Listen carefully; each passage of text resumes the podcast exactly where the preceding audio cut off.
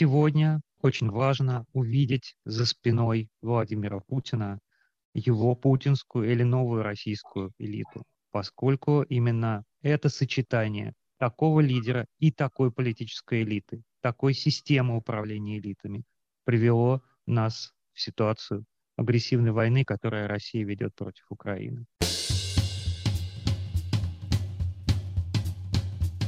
Вы слушаете подкаст «Вавилон Москва». Меня зовут Елена Фанайлова. Здравствуйте. Меня интересует современная политическая история и художник за работой. Как и персонажи сериала «Вавилон Берлин», герои подкаста «Вавилон Москва» не знают, окажутся ли они в эмиграции, в тюрьме или в безопасности. Они отстаивают свои убеждения, ненавидят войну, анализируют политику, любят свободу, свою и чужую. Свобода Украины – это их принцип. Путинские элиты как основа исторического реванша и войны против Украины. Вопрос, почему эта война стала возможна, мучительно беспокоит и простых граждан России, и специалистов по динамике общественных процессов. Один из возможных ответов вы получите в этом подкасте. Речь идет о происхождении и составе путинского окружения и бюрократического аппарата. В этом подкасте, созданном вместе с телеграм-каналом «О стране и мире», послушаем политологов Марию Снеговую и Николая Петрова, журналиста Бориса Грозовского и историка Сергея Лукашевского. С него и начнем. Когда на политической сцене появляется крупная фигура автократа, она сначала притягивает к себе внимание, в первую очередь. Все взгляды устремляются на него. Но затем, кроме этой фигуры, начинает различаться и фон. И не только потому, что всякого короля в той или иной степени играет окружение, но и потому что система устройства элиты отражает и в большой степени определяет, несмотря на личностный фактор, то, в какую сторону идет общая система политического режима, как она развивается. Точно так же в 50-е, например, годы, когда прошел первый момент впечатления от э, фигуры Сталина и вообще фигуры генеральных секретарей Советского Союза, все больше и больше внимания стало уделяться тому, как устроена элита советская, как устроена номенклатура. Одна из самых известных книг самоиздата 50-х годов, за которую немало людей оказались в заключении, называлась «Новый класс». Вот и сегодня очень важно увидеть за спиной Владимира Путина его путинскую или новую российскую элиту. И это не просто аналитический интерес российской политической системе, российскому политическому режиму, чтобы лучше понять его сущность, понять его политические перспективы, но интерес совершенно острый, живой, горячий, в некотором роде даже болезненный, поскольку именно это сочетание такого лидера и такой политической элиты, такой системы управления элитами привело нас а, сегодня в ситуацию агрессивной войны, которую Россия ведет против Украины.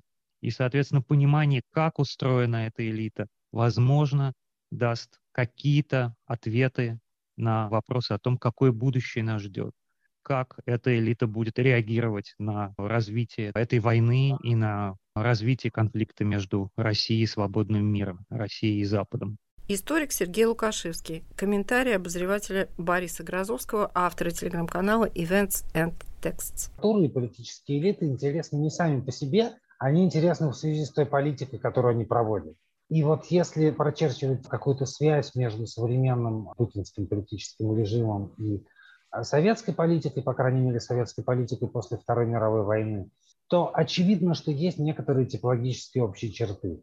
Как минимум, на мой взгляд, они заключаются в геополитическом антизападничестве, то есть вообще в попытке играть в геополитические игры, в попытке видеть, мыслить мир как шахматную доску и себя на этой доске видеть противоборствующей стороной с, соответственно, Америкой и Европой. Вторая, наверное, общая черта – это имперский реваншизм, попытка смотреть на страны, окружающие Россию, как на зону российских интересов, как на страны, не имеющие самостоятельной субъектности, не обладающие полной суверенностью, и, соответственно, которые должны либо проводить политику, которая России будет нравиться, либо стать объектом вмешательства с целью сделать их политику такой, чтобы она России нравилась. И третья, наверное, черта – это неприятие либерального миропорядка, включая и права человека, и демократию, и все свободы скопом разного типа свобод. Если мы как данность имеем вот такое типологическое сходство режимов, то вопрос, наверное, заключается в том, чем оно обусловлено. Обусловлено ли оно институциональными связями, как, например, показывают в разных работах Владимир Гельман, или слэш, и, кроме прочего, оно обусловлено еще и генетически через то, что часть элит имеет общее происхождение с номенклатурой советских времен.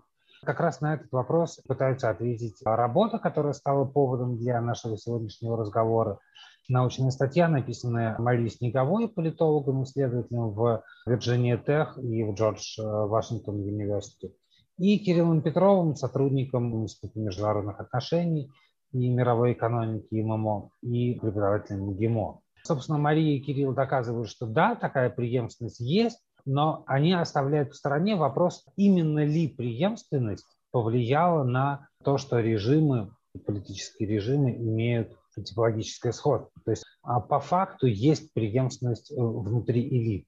А вот дальше начинаются интересные вопросы. Она ли повлияла на то, что и политические режимы сходны, или что-то другое на это повлияло. Сам по себе факт удивительный совершенно, потому что на излете СССР номенклатура среднего и низшего уровня составляла всего порядка там, 2-3% населения, а вот если посмотреть на путинскую элиту, то там людей либо лично, либо через своих родных, связанных с советской номенклатурой, не 2-3%, а все 60%. То есть общность происхождения мы видим, а дальше интересный вопрос, в какой степени именно она повлияла на то, что восторжествовала реваншистская идеология, на то, что как Мария пишет, повлияло на развязывание войны против Украины и так далее. Борис Грозовский, журналист, политолог Мария Снеговая по конве своей статьи о происхождении путинских элит и их анализа. Прежде всего анализировали, первое, карьеру топ-100 путинских элит, то есть то, какую самую высокую должность они занимали на момент распада Советского Союза. Кроме того, мы смотрели на семьи. Если взять топ-100 путинских политических элит, эти элиты строились, исходя из их должностей формальных, и репутационного, то есть исходя из экспертных оценок влиятельности этих элит в современной путинской системе, кто из них либо делал карьеру в номенклатуре в позднем Советском Союзе, либо происходит из семьи людей, которые принадлежали к номенклатуре. И номенклатуру мы делим на две группы. Первая – это более высокие позиции, близкие к политбюро.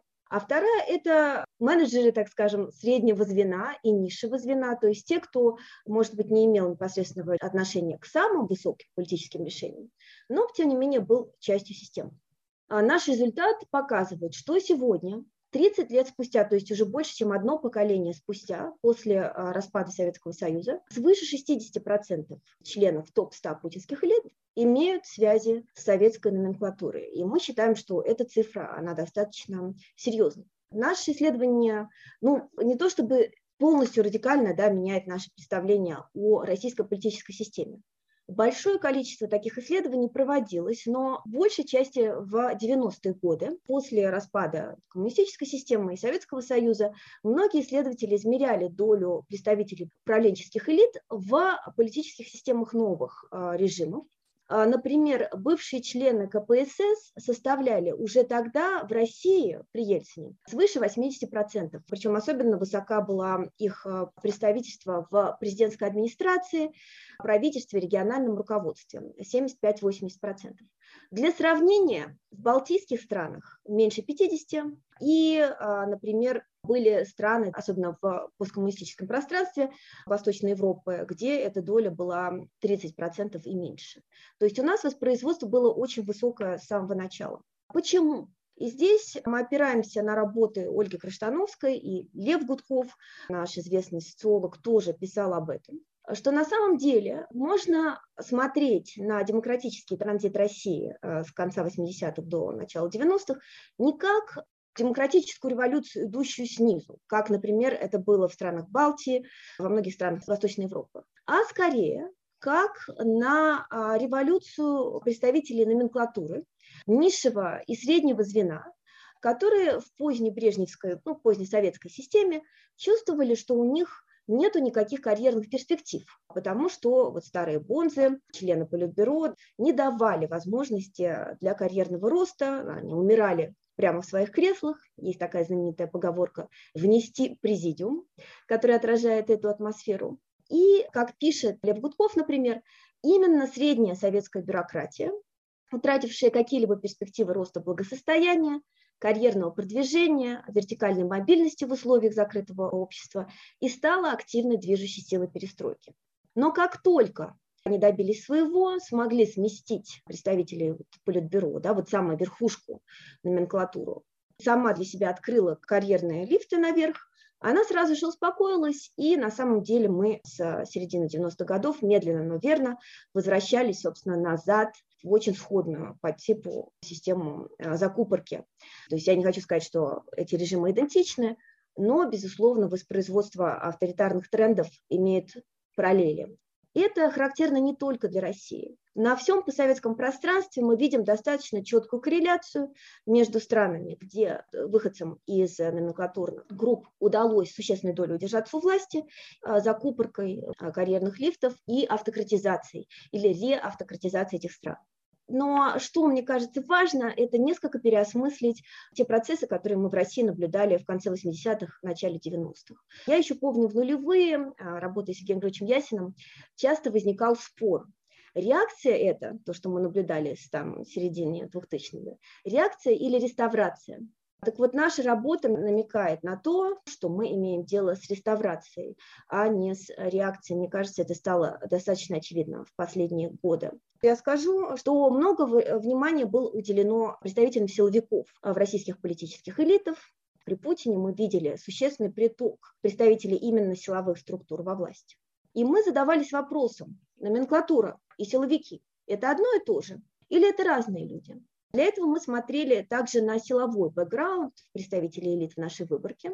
И вот то, что мы видим, что номенклатура и силовики пересекаются только на 30%.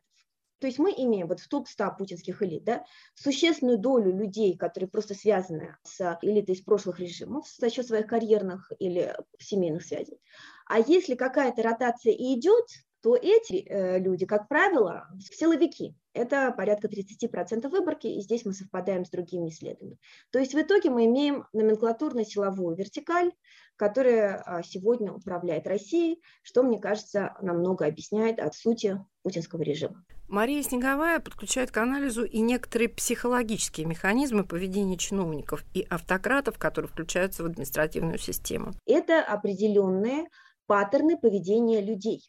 То есть есть индивиды, которые привыкли к определенному поведению, и они а, в рамках данной системы это поведение воспроизводят. Соответственно, индивиды, которые составляют систему, и паттерны поведения, к которым они привыкли, это а, важный момент. Есть вот эта вот система подчиняет своим законам тех людей, этих винтиков, которые ее составляют, Однако мне бы также хотелось посмотреть, например, на какую долю пришедшие извне системы люди составляли на тот момент. Если большинство являются представителями старых элит, даже если есть какие-то новые люди, которые туда приходят, большинство все равно а, доминирует.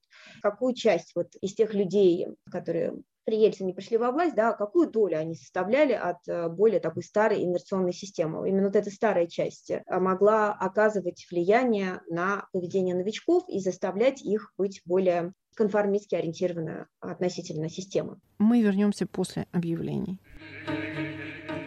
Гуманитарный коридор – программа о помощи беженцам, о сочувствии, проявленном буквально всем миром – Узкий поначалу гуманитарный коридор расширился до размеров истинной человечности.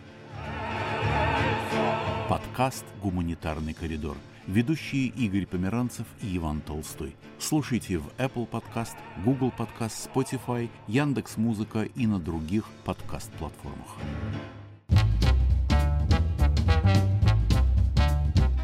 Путинские элиты и война против Украины. Вопрос от Бориса Грозовского. Так мы можем судить о том, что на сходство режимов повлияла именно номенклатурная преемственность, а не что-то другое. Здесь, к сожалению, мы не можем, да, исходя из наших данных, напрямую дать такие ответы. Мы можем только гипотезы давать. И одна из идей, которую бы мы хотели а, впоследствии реализовать, это как раз сравнительно посмотреть данные, которые показывают, что чем больше доля выходцев из советской, там, коммунистических, политических управленцев в новом режиме, тем а, быстрее возникают процессы реавтократизации. А, но напрямую мы не можем сказать, что вот э, Путин вернул советский гимн, потому что он сам, грубо говоря, из номенклатуры. Но понятно, что, во-первых, конечно, если эти элиты, для них вот их сравнительная перспектива, да, альтернатива, это не либеральная демократическая система, они ее не знают, она им не близка, во многом враждебна, потому что, скорее всего, период вот э, перехода, перестройки 90-е для них ассоциируется с достаточно болезненной утратой э, влиятельности. А вот прошлое, доброе советское, оно, скорее всего, им близко, знакомо и приятно. И здесь очень важен момент социализации. Очень важен период, когда а, человек формирует свои как бы, взгляды и ну, так называемая социализация. Мы видим, что большинство современных представителей вот этих путинских элит – это люди, родившиеся в 50-х, 60-х годах, то есть их взгляды основные на представление о прекрасном да, формировались именно в позднем советском периоде. Поэтому вот тот факт, что мы видим достаточно много параллелей и во внешней политике, скорее всего, связано с, именно с тем периодом социализации, который прошел у этих групп именно в тот момент и в определенных э, позициях э, карьерных. А, ну, кроме того, для номенклатуры важно желание обязательно сделать так, как хочет начальник. Это отличительная черта как бы советской номенклатуры, некоторая лояльность. Исходя из этого, можно предположить, что раскол в элитах, которого многие, например, ожидают, он менее вероятен для людей а, с подобным типом установок и социализации. Силовики, безусловно, очень важны, но мы а, достаточно убедительно показываем, что силовики – это только часть, половина а, важной истории. Когда вы сравнивали, сколько в нашей элите людей, имеющих связи с номенклатурой, и других бывших социалистических странах, это вы сравнивали на момент на середины 90-х? Такие исследования были на момент распада Советского Союза, коммунистической системы. А, в тех странах, где удалось э, номенклатурным элитам удержаться у руля, там, скорее всего, происходила реавтократизация. И здесь надо понимать, почему. А, скорее всего, это просто следствие того, что в этих обществах не было достаточного давления снизу, гражданского общества, да, мобилизации общества, которое бы вытолкнуло их, которое бы заставило систему обновиться того типа, который мы наблюдали, например, посткоммунистических странах, а, в странах а, Балтии. И в России в том числе, несмотря на то, что были протесты, не было массового, по-настоящему массового низового движения, которое бы просто заставило как бы часть этих людей подвинуться. То же самое мы наблюдаем на многих странах постсоветского пространства, Центральной Азии, где сходные процессы привели к тому, что те же самые люди, оставшиеся у руля системы, конце концов э, просто сконцентрировали власть, и снова там возник авторитарный режим, который, конечно, другой режим, но, тем не менее, некоторые его черты явно обозначают преемственность с предшествующей авторитарной системой. Отвечает Мария Снеговой и продолжает дискуссию историк Сергей Лукашевский. Здесь, конечно, напрашивается в смысле вот сравнения России с э, другими постсоветскими странами, безусловно, напрашивается вопрос об Украине, естественным образом. И совсем недавно кто-то сравнивал состав руководства кабинета Зеленского и окружение Путина, и там совершенно разительные отличия, понятные по бэкграунду, по возрасту, а, но как получилось, что это там было возможно. И другая, конечно, страна – это Венгрия, где, безусловно, режим там, по своей жесткости не сопоставимый с э, российским, но определенные какие-то сходства имеется, а при этом а, Орбан выходит как раз из среды либерально-демократического протеста, а совсем не из номенклатуры. Это вот первый вопрос. И второй, вы пишете, что вот это среднее звено советской номенклатуры, которая сейчас, собственно, у власти, активно поддержала и включилась в перестройку. Лидером перестройки был Горбачев, Горбачева трудно представить реваншистом. Да? Почему все-таки именно реваншизм а не авторитаризация сама по себе, да, оказался такой по факту, ну, может быть, не родовой чертой, но определяющей характеристикой нынешней российской элиты. Значит, сравнение Украина, Россия, Венгрия очень важное. Во-первых, есть понятие необходимое и достаточное условия. То есть мы своей работой не ставим задачу объяснить всю вариативность авторитарных режимов. Безусловно, в Венгрии обновление элит шло в существенно большей степени, чем а, в России. Однако, и Венгрии, и в Польше представителям бывших коммунистических да, вот элит удалось в существенной степени остаться у власти, потому что вот эти экс-коммунистические партии левые сделали свой ребрендинг как э, таких модернизационных социал-демократических партий. И за счет этого, например, многим из них удалось остаться у власти. Украина, насколько я понимаю, ситуация была изначально а, достаточно сходной а, с российской, но потом там начало формироваться очень мощное гражданское движение, которое постоянно за счет нескольких электоральных циклов да, пыталась добиться обновления своей политической системы. Э, с 2004 года, ну вот и вплоть э, до 2014. За счет этого можно говорить, что сегодня мы видим, конечно, радикальное отличие между составом украинских политических элит, кажется, средний возраст, по-моему, там на уровне 30-35 и российских, э, где там средний возраст 55 плюс. Это не просто сравнимо с Брежневым, но еще выше даже, чем а, в среднем по постсоветскому пространству. Так скажем, люди очень возрастные управляют э, нашей системой. Реваншизм. Нам кажется, да, что прежде всего вот эти тренды, они исходят из политики Путина, там, Мюнхенская речь и так далее. Однако, если мы посмотрим на исследования, которые занимались российскими элитами в 90-е годы, мы увидим, что многие из них, там, например, Ричард Пайпс, показывают, что реваншизм присутствовал э, в российских элитах уже э, в 90-е, причем где-то с 93-95 годов, это сожаление об утрате былого величия, не любовь к Западу, Пайпс конкретно пишет о российских генералах, с которыми ему довелось общаться, где эти настроения были очень высоки. А есть работа, например, Гетц, 2017 год, а, он описывает взгляды внешнеполитические возможных кандидатов на президентские позиции в середине 90-х. Это генерал Лебедь, Примаков, Лужков у всех из них присутствует запрос на более сильную, жесткую позицию России, особенно на постсоветском пространстве. Уже с 1993 года была обновлена внешнеполитическая концепция Российской Федерации, которая подчеркивала необходимость более четкой, жесткой а, позиции России на постсоветском пространстве и большую интеграцию этих стран в, в рамках СНГ. Понятно, что это все не говорит нам, что обязательно была бы война с Украиной, извините, специальная военная операция с Украиной а в 2022 году, но а, реваншизм в элитах присутствовал уже на момент середины 90-х. Уровень антиамериканизма уже середины 90-х э, он начал расти, и по этому критерию а, элиты обгоняли население. Ну, а дальше была Югославия, Косово, и после этого какой-то разворот такой антиамериканский э, просто был неизбежен, скорее всего, независимо от того, кто бы оказался у руля России. В этом смысле Мария Снеговая выступает как исторический пессимист. И вот ее анализ политической истории советского времени и ее лидеров в сравнении с нынешним режимом сталинская система была достаточно персоналистской. Сталин был очень мало ограничен позицией э, Политбюро.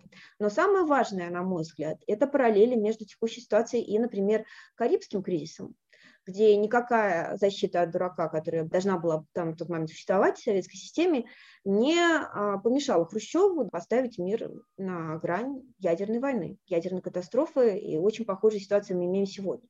Советский Союз точно так же да, вторгался в Венгрию и в Чехословакию. И, собственно, основная дискуссия, которая идет э, на Западе по поводу Украины, является ли сегодняшняя Украина Чехословакией или она является Германией, условно говоря. Накладывает ли это на Запад определенное обязательство по защите его или нет? И, возможно, Путин просто просчитался. Он-то думал, что Украина – это условная там Венгрия или Чехословакия, а оказалось, что Украина – это все-таки Германия 50-х годов. Мне так кажется, что Советский Союз, э, безусловно, система была гораздо более институционализирована, чем сегодня. Тем не менее, эти механизмы не защитили мир и соседние Советским Союзом страны от, э, в общем-то, подобных чудовищных вещей. Динамика достаточно похожи. Борис Грозовский развивает тему исторических параллелей. Хрущев, Брежнев и Путин. Хрущева уже сняли за волюнтаризм, да, и волюнтаризм была не только кукуруза, но и, собственно, Карибский кризис тоже.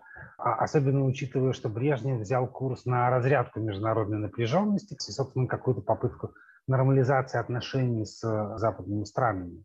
Считаете ли вы, что это какой-то реалистичный вариант для послепутинской политики, приход такого условного Брежнева, который, с одной стороны, лоялен правящим элитам, а с другой стороны, пытается нормализовать международную ситуацию. Что касается Карибского кризиса, еще и потому, насколько я знаю, да, историю Хрущев был снят, что Карибский кризис он, по сути, проиграл. Ну, в итоге СССР выглядел э, очень странно в этой ситуации. Понятно, что наш режим, он гораздо больше степени персоналистский, поэтому подобное, во всяком случае, на текущем этапе Путину, как мне представляется, не грозит. Просто нету акторов, э, способных к коллективному действию, таких, которые могли бы даже повлиять на решение Путина, а уж не то, что его снять. Ну, во всяком случае, так это представляется сегодня. Но если смотреть в принципе на циклы российской истории, выходя даже за рамки, собственно, советского периода, а еще в Российской империи, то действительно периоды такой жесткой эскалации противостояния с а, Западом, как правило, сменяются периодом небольшой, хотя бы либерализации при следующем правителе. И особенно в силу а, вот, санкционной политики, очень жесткого ответа Запада, который мы сегодня наблюдаем, скорее всего, достаточно печального состояния, в котором окажется экономика России а, в результате вот этой ситуации в Украине, скорее всего, будет желание как-то либерализовать отношения с Западом после ухода текущего лидера.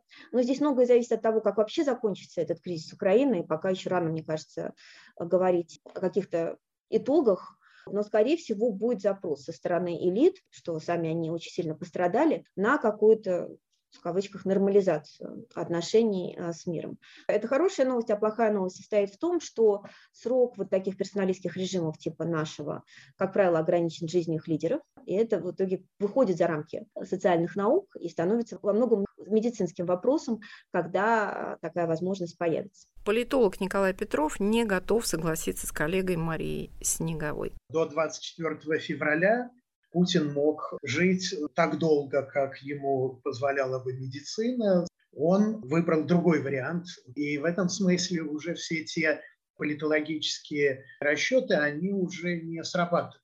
Мне кажется, что наш режим не жизнеспособен, и политэкономическая база режима, она подорвана кардинально. Именно поэтому говорить о том, что кто-то заменит и будет э, куда-то движение, нельзя. Если раньше это было как качели, больше конфронтации, меньше конфронтации, теперь это все куда-то вылезло наверх, это все ломается. Закономерности и колебательные циклы, которые были раньше, они перестают работать. Они перестают работать применительно к нашей стране, но они, в общем-то, не очень хорошо работают и применительно к э, мировому порядку. Поэтому, а, я думаю, что режим закончится гораздо раньше, чем природа отпустила Владимиру Владимировичу Путину. И второе, к сожалению, я не вижу каких-то вариантов радикального улучшения ситуации, потому что она слишком далеко зашла. Просто так прийти теперь и сказать, извините, мы э, сделали что-то неправильно, а теперь давайте жить как раньше, уже в принципе не получится. Но я бы добавил одну важную вещь. Система – это во многом паттерны поведения людей, да, но мне кажется, что все расчеты, там 10 у нас, 50 или 150 процентов выходцев из силовиков или из номенклатуры – это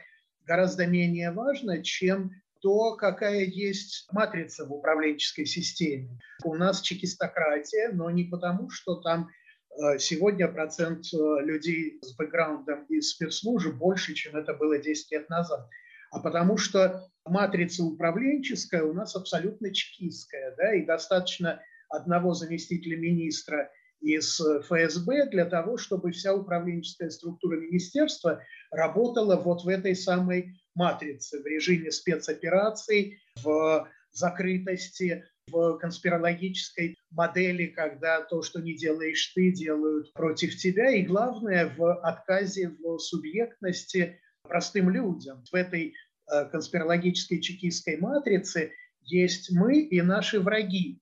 А общество, и в данном случае, мне кажется, главная ошибка Путина и системы в связи с Украиной, не недоучет там сил Украины и так далее, а отказ людям, отказ обществу в субъектности, да, что видел Кремль. Он видел слабого лидера, популярность которого была очень низкая и продолжала падать, и какую-то абсолютно хаотичную систему, и казалось, что достаточно ткнуть пальцем, и все это развалится. Этого не произошло именно потому, что про людей здесь никто не думал, а думали про элиты, которые тогда в Украине выглядели слабыми и, в общем, объективно таковыми и являются отказ в субъектности обществу, и уже не первый раз Путин, кстати, просчитывается именно с Украины, 20 лет подряд, на самом деле, отказывает украинскому обществу в субъектности и каждый раз на этом проигрывает. А, но именно это в том числе является следствием социализации в номенклатуре и вот в силовых структурах. Потому что именно там а, в советский период была вот эта идея, да, что общество и прочие вот эти вот э, движения – это все результат работы каких-то враждебных сил, а, что, собственно, субъектности у самого общества а, нет. Вот эта традиция на самом деле, она идет со времен Холодной войны и представление КГБ о том, как э, организуются Западом разнообразные активные операции. Отражение это находит, безусловно, а, во внешней политике Путина, и даже наша внешнеполитическая доктрина с э, конца 90-х, но особенно там середины 2000-х, она вот этот момент отражает, что эти разнообразные цветные революции – это все результат э, работы враждебных сил западных, как правило, по подрыву стабильных режимов на постсоветском пространстве, но и в том числе и внутри России. На фоне войны России против Украины анализ путинских элит. С вами была Елена Фанайлова, подкаст «Вавилон Москва». Слушайте новый выпуск каждую субботу в приложениях Apple и Google, в Яндекс Музыке, Spotify, а также на сайте Радио Свободы в разделе «Подкасты». Пока-пока.